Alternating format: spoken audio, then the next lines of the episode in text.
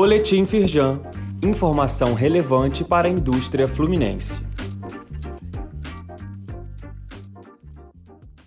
Edição de sexta-feira, 6 de janeiro. Firjan esclarece efeitos práticos de julgamento no STF sobre critérios para demissão de empregados.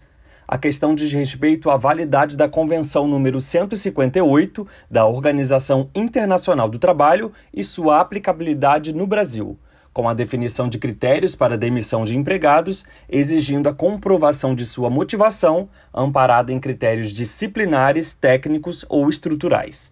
O julgamento foi interrompido no final do ano passado e deve retornar para a pauta em breve. Saiba mais e acesse uma nota técnica da Firjan sobre a questão no link disponível aqui neste boletim. Conheça o programa Enel Compartilha, um dos vencedores do Prêmio Firjan de Sustentabilidade 2022.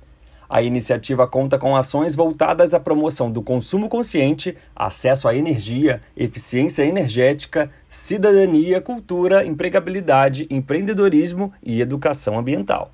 De janeiro até outubro de 2022, 360 mil pessoas foram impactadas em 50 municípios fluminenses. Saiba mais no site da Firjan. Confira como empresas podem captar recursos para desenvolver seus projetos.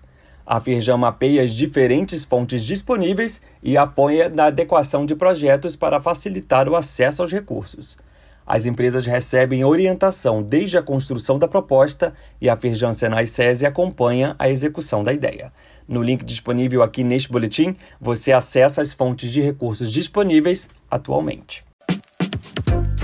Saiba mais sobre essas e outras ações em nosso site www.firjan.com.br e acompanhe o perfil da Firjan nas redes sociais.